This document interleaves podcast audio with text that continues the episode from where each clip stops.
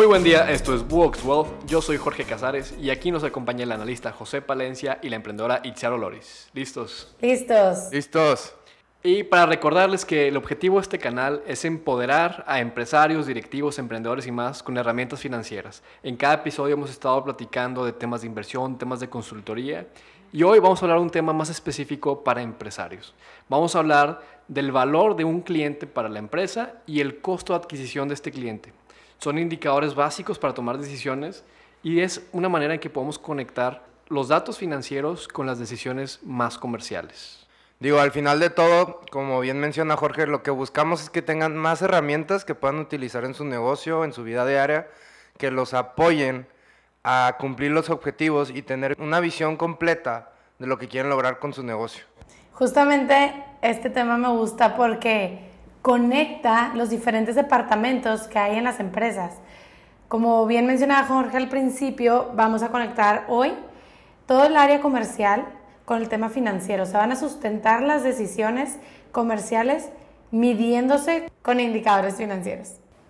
Por ejemplo, aquí lo importante es entender que no se debe hacer ningún gasto que no vaya a generar un valor. Si inviertes en algo y te sale al final más caro, pues ese, ese gasto se tiene que recortar y eso es lo que vamos a ver aquí a la hora de invertir en temas de publicidad, marketing, entre otras cosas. Así es, la empresa no debe generar ningún gasto que no genere valor al cliente. Si detectas un gasto que no genera valor, ese gasto hay que recortarlo inmediatamente. Y vamos a comenzar con la herramienta del costo de adquisición del cliente. Esto es cuánto nos cuesta atraer a un cliente. En resumen, podemos calcularlo como el costo del marketing entre el número de clientes adquiridos. Rápidamente, si invirtieron 10 mil pesos en una publicidad y te genera 100 clientes, cada cliente te costó adquirirlo 100 pesos. Es la división de 10 mil pesos entre 100. Como vemos, el costo de marketing puede involucrar diferentes aspectos, desde la parte de publicidad en redes, lo que me cuesta el diseño, todo lo que tenga que ver con el engagement o el contactar a los clientes es el costo del marketing. Y el número de clientes está muy simple el, concepto, es los clientes que atrajimos con esta estrategia o con este proyecto. Al final de todo, esto nos va a arrojar un número que como bien dice Jorge, nos apoya a tener una visión completa de lo que estamos invirtiendo, porque al fin y al cabo es una inversión lo que estamos logrando con esto para atraer más clientes. Complementando lo que menciona Chema, es importante mencionar que el costo de adquisición de clientes es por canal. ¿A qué me refiero con esto? Se investiga por qué fuente viene este cliente. Ahora que estamos muy montados en todo el tema de Internet y redes sociales, Facebook, WhatsApp, Instagram, entre otros, son canales por los que puedes adquirir clientes. Me toca platicar mucho con emprendedores que tienen varios canales para conseguir clientes. Está el canal de Facebook, Instagram, Google, y luego tienen eventos físicos, tienen eventos o, hacen publicidad en un periódico, entonces cada canal tiene un costo de adquisición distinto. Veíamos el ejemplo de Facebook donde puedes eh, meterle 10 mil pesos y te genera 100 clientes, pues te costó 100 pesos cada cliente.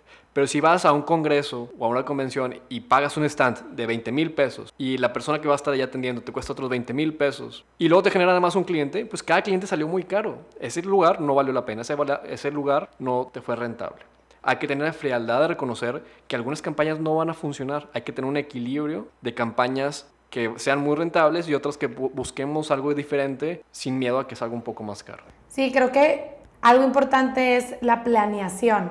Es decir, si voy a invertirle cierta cantidad a adquirir a un cliente o a 5 o a 10, el costo puede ser relativamente caro o barato dependiendo de lo que te vaya a generar después este cliente. Entonces, pueden existir estrategias en donde a lo mejor el cliente te va a salir caro, pero como se va a quedar mucho tiempo contigo, vale la pena. Y un ejemplo de esto es Uber.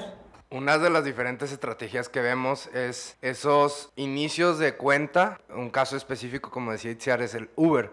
Yo cuando abro mi primera cuenta de Uber, por así decirlo, me regalan 150 pesos.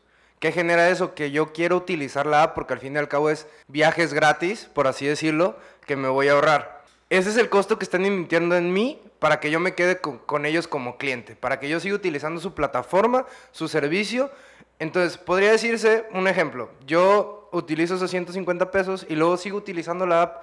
Entonces, eso ya es un cliente más que a Uber le costó 150 pesos, por así decirlo, quedarme yo como cliente frecuente de esa plataforma. Es un costo para la empresa este dinero que estos 150 pesos de Uber le cuesta el negocio, pero con eso consigue un cliente que le va a estar generando mucho dinero por, por muchos meses o varios años. O como los cupones. Así es, un cupón te, te, llama para atraer al cliente, que si es un costo le habrás ganado menos, pero ya conseguiste un cliente. Este fue el costo de atraer a alguien que conozca tu tienda. Yo creo que esto también nos da pie, Jorge, a, ya tocar el otro concepto que, que, tenemos, que es el valor del cliente. Al final de todo esto es como un sistema de, de recompensas, como lo vemos con Uber, que también luego te ofrecen descuentos. Ya vimos cuánto nos cuesta un cliente nuevo, pero ahora podemos ver cuánto nos va a generar este cliente a lo largo de su vida. Entonces, un cliente, dependiendo del negocio, puede regresar muchas veces o solo una. Por ejemplo, si eres un agente de bienes raíces, pues típicamente un cliente te va a comprar una o dos veces en su vida. Pero si eres un restaurante, te pueden comprar cada semana, cada mes, pues es distinto la frecuencia en la que va un cliente contigo en, a lo largo de su vida. Entonces, este cálculo se trata de saber cuánto ingreso nos va a generar a lo largo de su vida.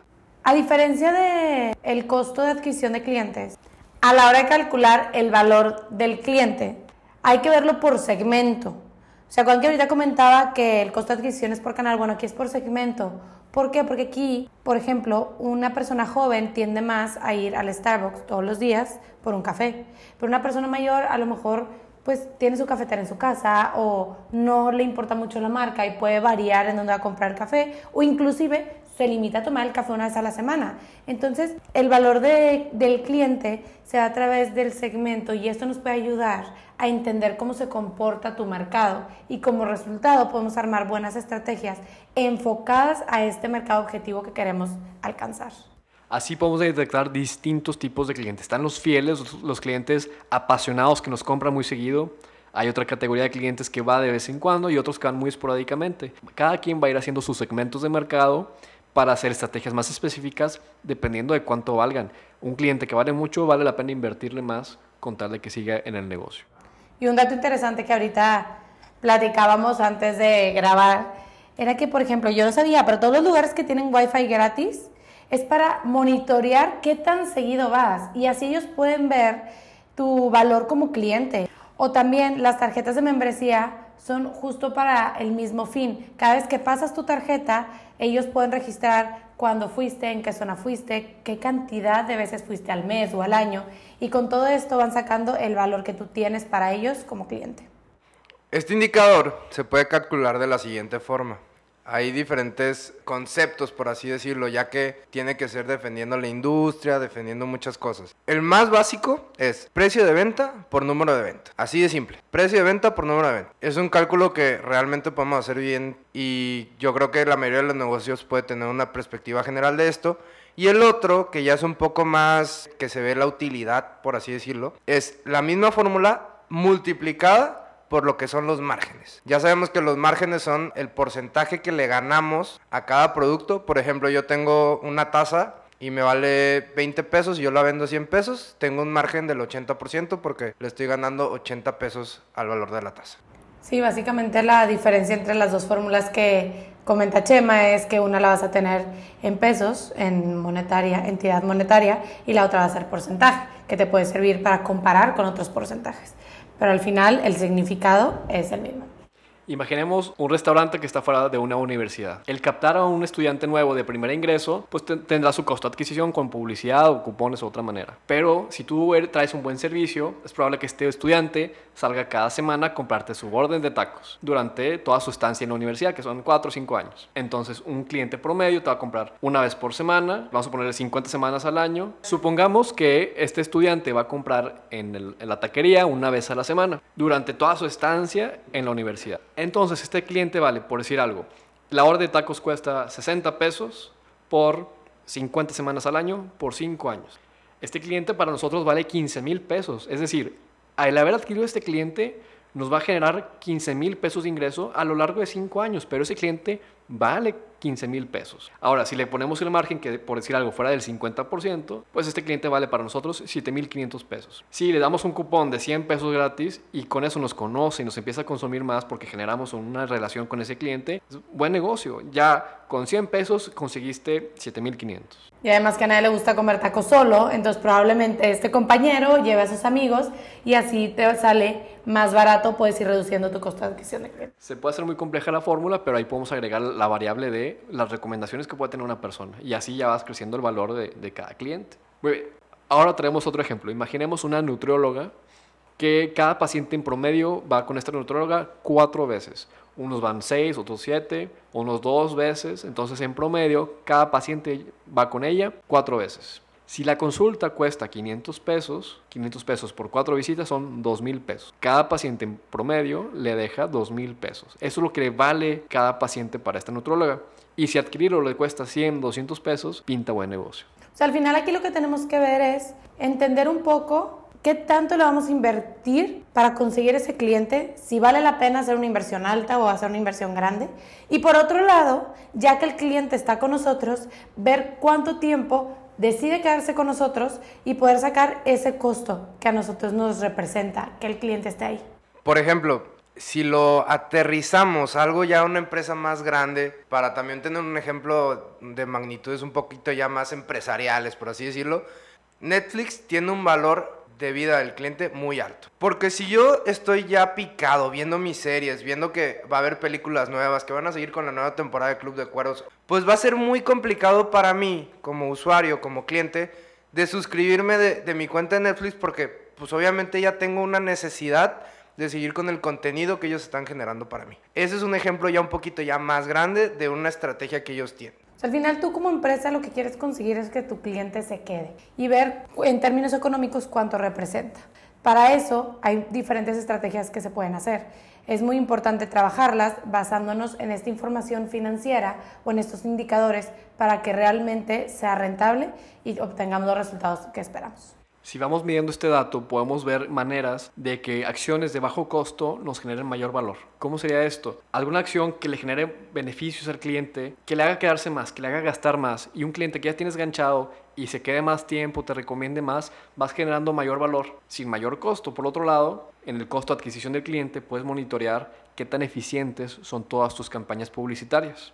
Ya después de dejar bien en claro los conceptos, la base, la, la, teoría y la práctica de estos dos indicadores financieros, vamos a ver un poco más de cuándo se calculan. Lo recomendable es que el costo de adquisición del cliente se haga un cálculo por campaña o cada mes. ¿Por qué por campaña? Porque al fin y al cabo, mencionó iniciar al principio de, del podcast que tenemos diferentes ya medios de contacto con los clientes. Tenemos desde la parte de redes sociales, que ya es algo bien establecido, hasta ya cuestiones de medios tradicionales como ya es la tele, el periódico, anuncios clasificados, revistas.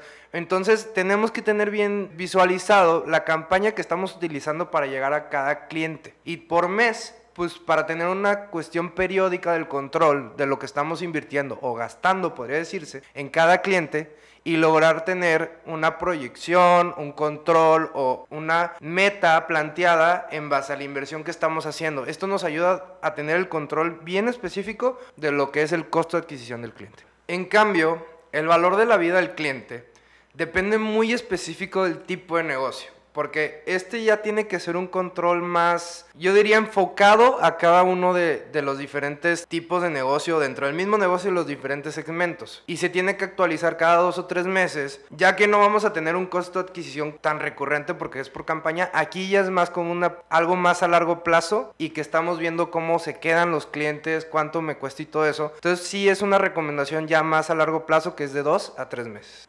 Para todo esto no hay fórmulas exactas. Cada quien puede ir moldeando estas fórmulas a sus necesidades, pero lo más importante es que mantenga la constancia. Si la fórmula va cambiando, no, no va a tener sentido compararla.